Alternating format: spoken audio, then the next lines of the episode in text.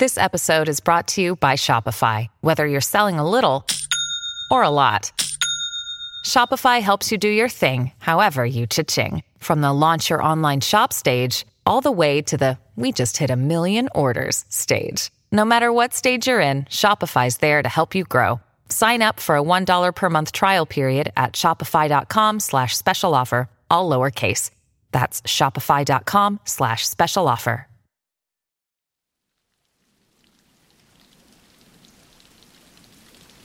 Hola de nuevo. ¿Cómo estás? Espero que todo lo bien que se puede estar. Hacía ya bastante tiempo que no subía un audio hablando de otra cosa que no fuera de nosotros mismos, de nuestras emociones, de nuestros sentimientos, de nuestras conductas. Bueno, pues hoy toca hablar de otra cosa, de ciencia, como suele ser costumbre, en este caso de la llamada antimateria. Sí, sé que suena un poco a ciencia ficción, pero no lo es. Aunque no lo parezca, hablamos de algo tan real como tú o yo. Lo que ocurre es que quizá este concepto a la mayoría de nosotros nos haya llegado a través del cine y de la literatura, bien impulsando naves espaciales a velocidades enormes o bien ocasionando descomunales explosiones, lo que nos hace sospechar que se trata de algún tipo de materia exótica inventada por alguna mente imaginativa. Pero no es así. La antimateria, insisto, existe. Está claro que por ahora esas utilidades están muy fuera de nuestro alcance, pero no es ni mucho menos un disparate pensar que en un futuro podríamos hacer uso de la antimateria de muy diversas formas. De hecho, ya lo hacemos. Bueno, no exactamente con antimateria, pero sí con antipartículas, que son las partículas que forman la antimateria, mucho más comunes de lo que imaginas, por cierto.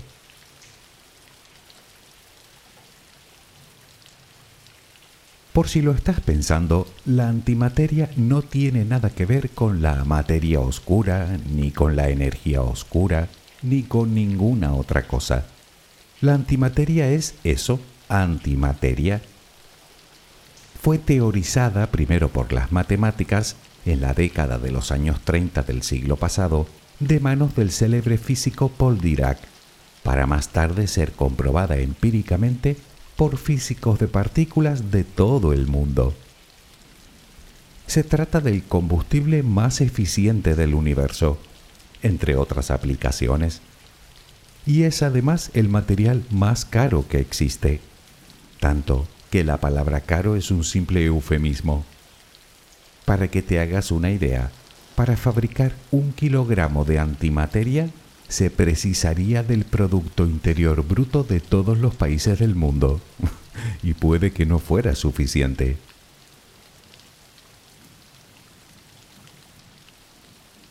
Pero si la antimateria existe, ¿Para qué queremos fabricarla? ¿Por qué no extraerla de alguna fuente de antimateria? Una idea magnífica, sin duda. El problema es encontrar dicha fuente. Es más, el problema es encontrar antimateria, porque no la vemos por ningún lado. Antipartículas, sí. Antimateria, no. Por eso la única forma que tenemos de disponer de ella es fabricándola y ya ves que eso tiene de todo menos de sencillo. Pero, ¿qué diantres es la antimateria? ¿Dónde está? ¿Y por qué resulta tan costoso fabricarla? Relajemos primero cuerpo y mente y despejaremos todas las dudas. Hey, it's Kaylee Cuoco for Priceline. Ready to go to your happy place for a happy price? Well, why didn't you say so? Just download the Priceline app right now and save up to 60% on hotels. So, whether it's Cousin Kevin's Kazoo concert in Kansas City, go Kevin, or Becky's Bachelorette Bash in Bermuda, you never have to miss a trip ever again. So, download the Priceline app today. Your savings are waiting. Go to your happy place for a happy price. Go to your happy price, Priceline. Adquiere la posición que prefieras para dormir. Lo importante es que estés cómoda o cómodo. Puede que no encuentres esa posición ahora. En ese caso, ponte boca arriba, con las manos a los costados y las piernas ligeramente separadas. Relaja los párpados. Intenta que no haya tensión en ellos. Primero realizaremos dos o tres respiraciones profundas, tomando el aire por la nariz y soltándolo por la boca. Hincha los pulmones y vacíalos. Inspira y suéltalo.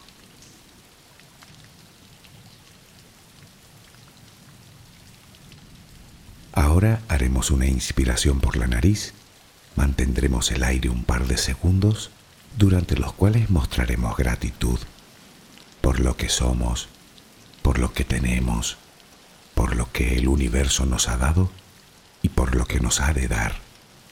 Luego suelta el aire también por la nariz. Repítelo dos o tres veces más.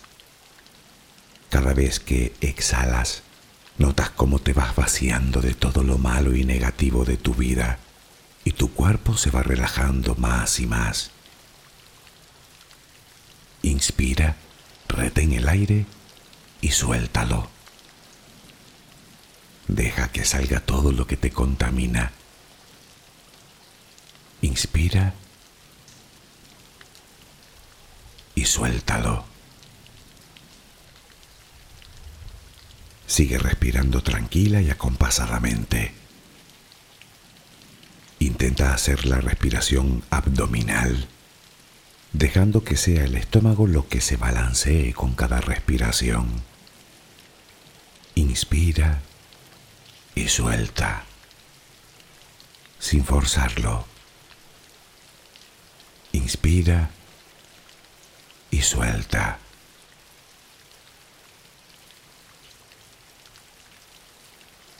Ahora piensa en tus pies, apoyados sobre la cama. Notas cómo se van relajando cada vez más. El pie derecho,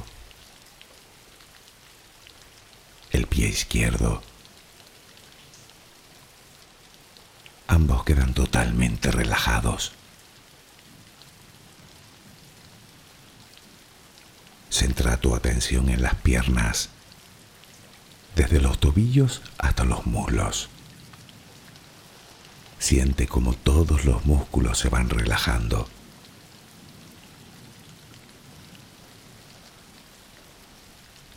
La pierna derecha queda completamente relajada. La pierna izquierda se relaja también. Notas como tus extremidades inferiores han quedado completamente relajadas.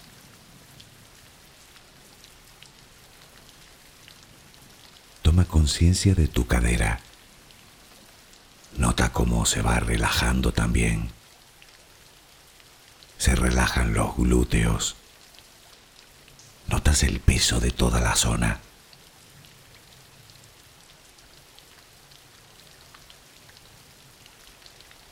Piensa ahora en tu abdomen y en cómo los músculos de esa zona se van relajando también. Nota el alivio con cada exhalación.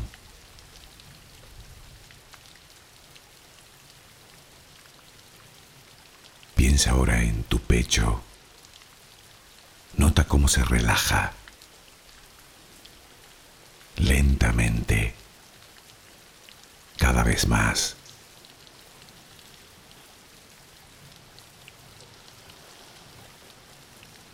Centra tu pensamiento ahora en tu espalda y en todos los músculos que la cubren, desde la cadera hasta el cuello. Sientes como poco a poco se van relajando.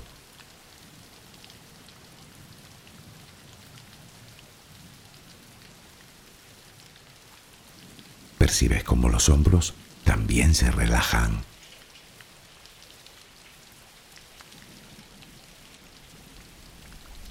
Tu brazo y antebrazo derecho. Tu mano derecha.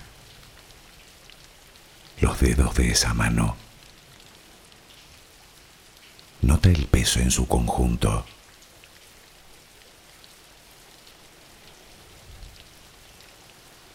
Tu brazo y antebrazo izquierdo, tu mano izquierda, los dedos de esa mano. Nota el peso.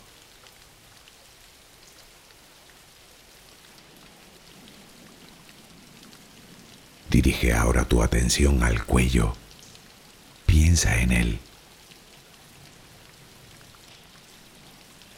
Siente como todos los músculos se van relajando.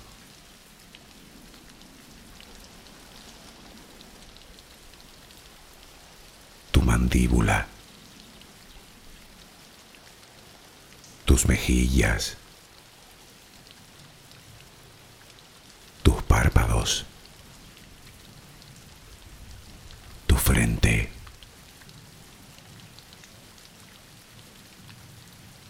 se van relajando más y más todas las partes de tu cara y tu cabeza.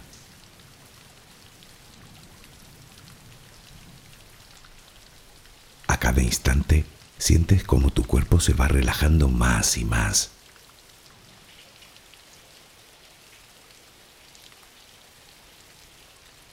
Ahora vuelve a tu respiración. Respiras de forma relajada notas el vaivén del estómago. Cada vez que exhalas, te notas más relajada o relajado.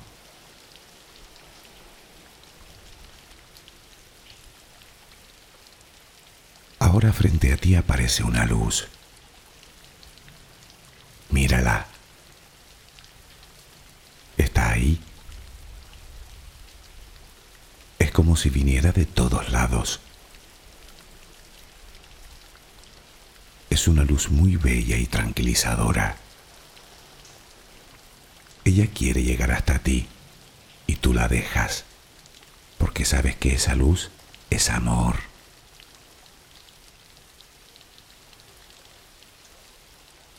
Notas cómo impregna cada parte de ti. Notas cómo atraviesa tu piel y comienza a llenarte por dentro.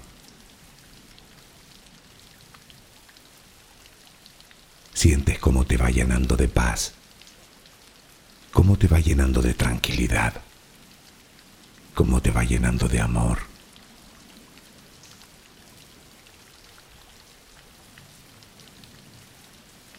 Poco a poco va desapareciendo de ti todo rastro de preocupación. Poco a poco, cada rincón oscuro de tu cuerpo se va llenando de esa suave luz Sientes cómo te va purificando por dentro y por fuera.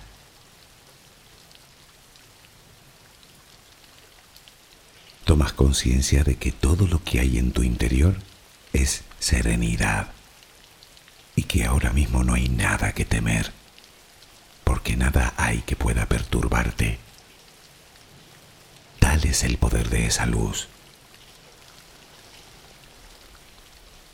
La energía más poderosa del universo entra y sale de ti, te inunda, te protege, te enriquece, te purifica. Intenta permanecer en esa sensación de paz, en ese baño de luz. Solo respira serenamente.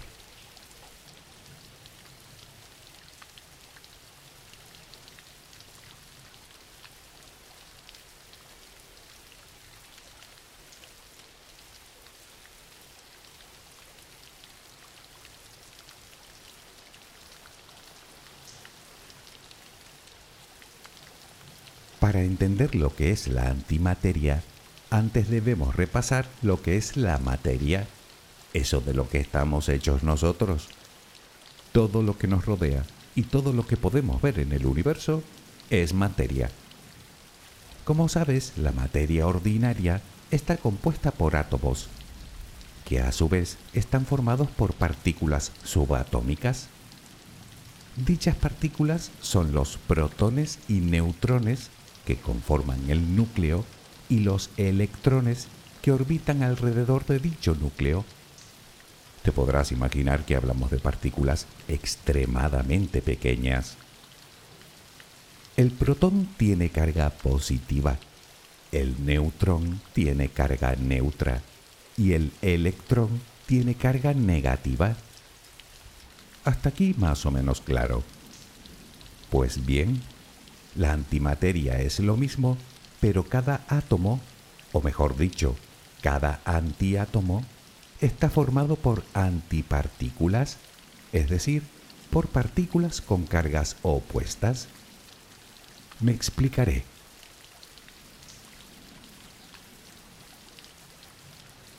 Como te decía, el protón tiene carga positiva. Si en vez de positiva fuera negativa, ya no sería un protón, sino un antiprotón. El electrón tiene carga negativa. Si fuera positiva, ya no sería un electrón, sería un antielectrón o también llamado positrón.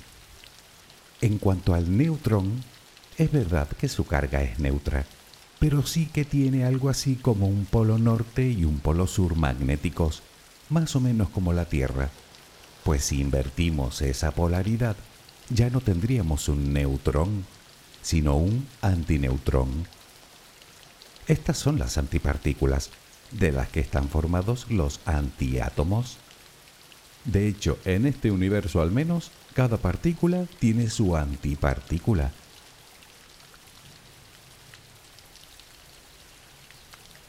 Pensemos en el átomo más simple de todos, el átomo de hidrógeno. Su núcleo está formado por un protón y un neutrón, y a su alrededor un solo electrón. Ahora cambiemos la carga eléctrica de las partículas, es decir, que tendríamos un núcleo con un antineutrón y un antiprotón y un positrón por fuera. Eso nos daría como resultado un átomo de antihidrógeno. Un átomo de hidrógeno y un átomo de antihidrógeno son exactamente iguales. Los dos tienen las mismas propiedades, los dos son estables. Lo único que los diferencia son las cargas de las partículas subatómicas de las que están hechos.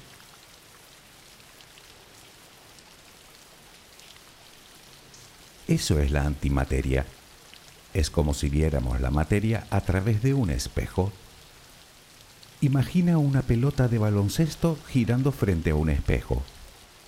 Ambos son el mismo balón, tienen el mismo aspecto y se comportan igual, cierto, pero en el espejo aparece girando en sentido opuesto, pues algo similar.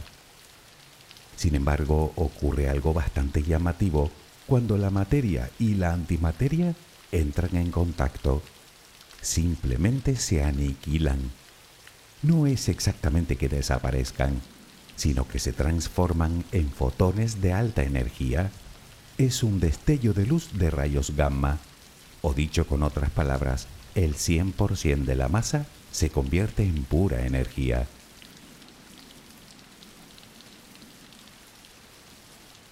Verás, según la famosa ecuación de Albert Einstein, E igual a mc cuadrado, la materia es lo mismo que la energía, o dicho de otra forma, la materia en sí mismo es energía, lo que implica que la materia puede convertirse en energía. Pues bien, cuando la materia y la antimateria entran en contacto, toda la masa se convierte en energía y se libera toda de una vez. Para que te hagas una idea, un solo gramo de antimateria produce la misma energía que una bomba nuclear. De hecho, produce 10.000 veces más energía que la energía nuclear y 10.000 millones de veces más que la energía producida por reacciones químicas como el carbón. Para llevar una nave a Marte necesitaríamos solo de unos pocos miligramos de antimateria y con unos pocos gramos podríamos llegar hasta los confines del sistema solar, o bien abastecer a una gran ciudad durante días, sino durante meses.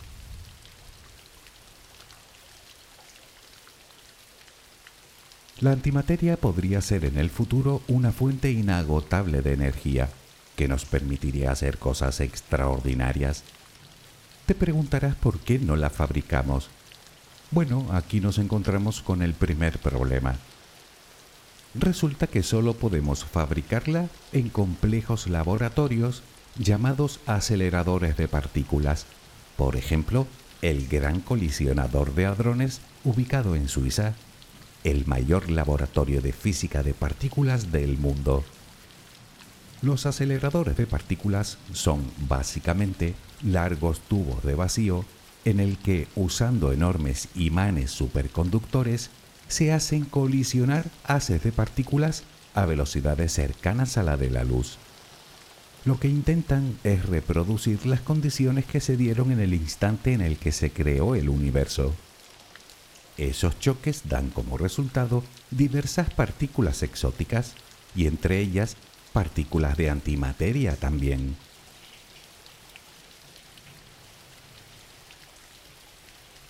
Para entenderlo debemos volver a la ecuación de Einstein, que dice que la materia y la energía son básicamente lo mismo.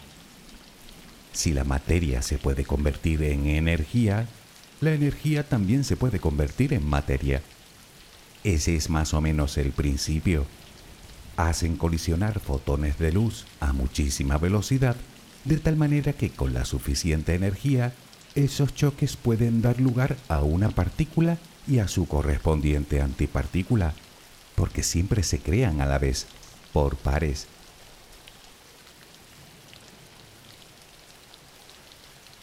Naturalmente estamos hablando de procesos altamente complicados que requiere de instalaciones tremendamente complejas y grandes. El Gran Colisionador de Hadrones de Suiza tiene nada menos que 27 kilómetros de circunferencia. Y si bien solo eso ya resulta apabullante, ahí no acaba el problema, ni mucho menos. Ya tenemos el lugar para hacerlo, ahora necesitamos otra cosa, y en cantidades descomunales, energía. Resulta que para producir un gramo de antimateria se requieren unos 25 mil billones con B de kilovatios hora de energía, lo que se traduce en billones de dólares de coste. Piénsalo, solo para producir un gramo de antimateria. Lo mires como lo mires, no salen las cuentas.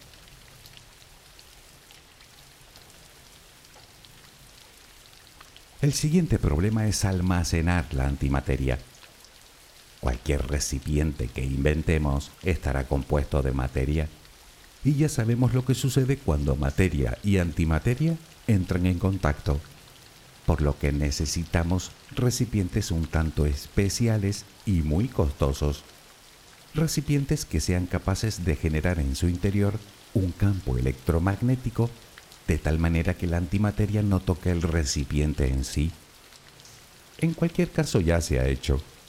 En 2011, un equipo del CERN fue capaz de crear átomos de antihidrógeno, 300 para ser exactos, y conservarlos durante casi 17 minutos.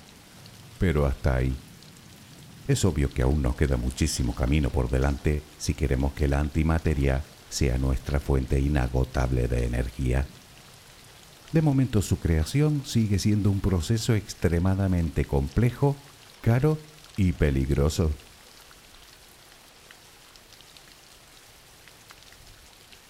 Pero dejemos por un momento de lado la antimateria y hablemos de las antipartículas, que como te dije son mucho más habituales de lo que crees. De hecho, nosotros mismos somos una fuente de antipartículas. Resulta que las antipartículas se crean por infinidad de procesos físicos. Sin ir más lejos, una parte de los rayos cósmicos que recibimos del espacio exterior son antipartículas. Se han detectado antipartículas en tormentas eléctricas, incluso la descomposición de diversos materiales, como el potasio 40, también las emiten. nosotros tenemos potasio 40 en nuestro cuerpo, por lo que somos una fuente de antipartículas. Un plátano, sin ir más lejos, también contiene potasio 40, por lo que aquí tenemos otra fuente. Como dato curioso te diré que un plátano emite unos 15 positrones al día. Aunque como al entrar en contacto con la materia se destruyen, su vida suele ser muy corta y hasta las podemos encontrar en los campos magnéticos de varios planetas, como Júpiter, Saturno o incluso la Tierra, que actúan como trampas que atrapan las que llegan del espacio exterior. Algunos científicos incluso plantean que no es un mal sitio para almacenar antimateria. ¿El cómo? Eso es harina de otro costal.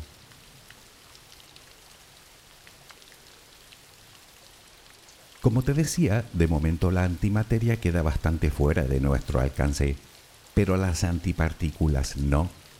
Hoy en día se utilizan en diversos campos, sobre todo en la medicina, por ejemplo en la técnica llamada tomografía por emisión de positrones, que utiliza estas partículas para reproducir imágenes de alta resolución de nuestro cuerpo, fundamentales para detectar anomalías o incluso tumores. También se están utilizando haces de antiprotones para atacar tumores y tejido canceroso dentro de nuestro cuerpo.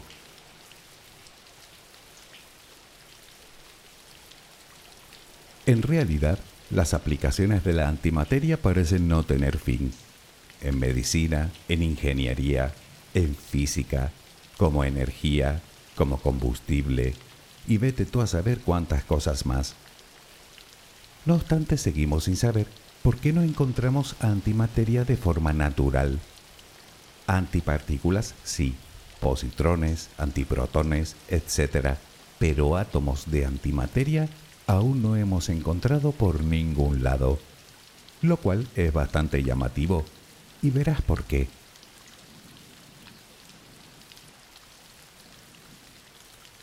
El modelo estándar de la física de partículas que es básicamente la teoría que describe el universo a nivel atómico, predice que existe una simetría que establece que la física de partículas es idéntica a la física de antipartículas, lo que implica que en el Big Bang, en el origen mismo del universo, se tuvo que crear en la misma proporción materia y antimateria, al 50%.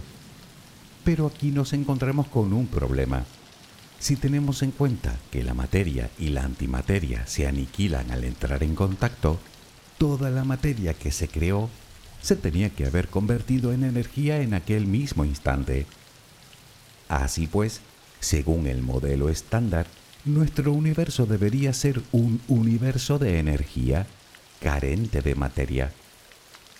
La conclusión que se desprende de esto es inquietante al menos, pues según el modelo estándar, tú y yo no deberíamos existir.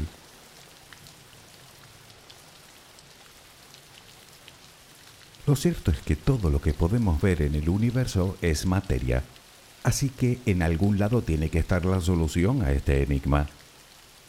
Pudo ser que se creara algo más de materia que de antimateria, digamos que no fuera una cantidad exactamente par en este caso, los cálculos dicen que tuvo que crearse una partícula más de materia por cada 10.000 millones de pares materia-antimateria. Pero, ¿por qué motivo? Bueno, los científicos apuntan a un proceso físico llamado variogénesis, que se produjo durante los primeros instantes del universo y que fue responsable de la asimetría entre las partículas y las antipartículas que dio como resultado a una mayor cantidad de materia. Podría ser así, pero desde luego no casa en absoluto con el modelo estándar.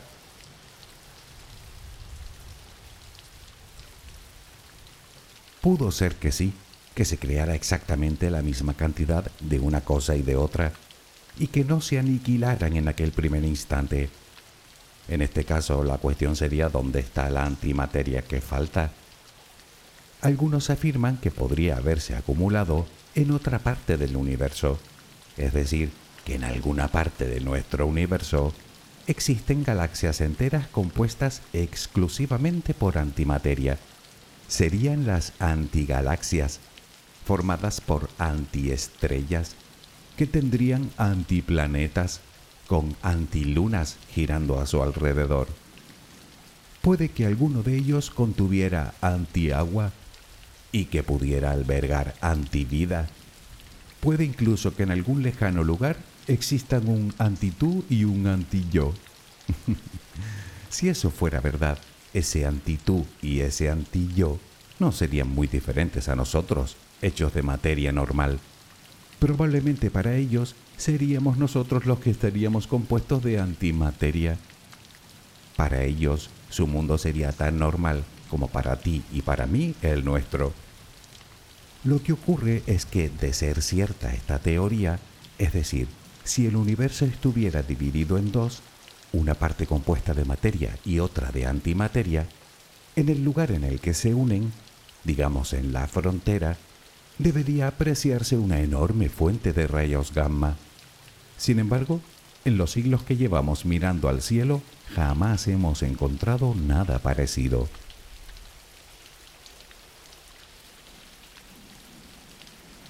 De momento nadie ha logrado resolver este rompecabezas.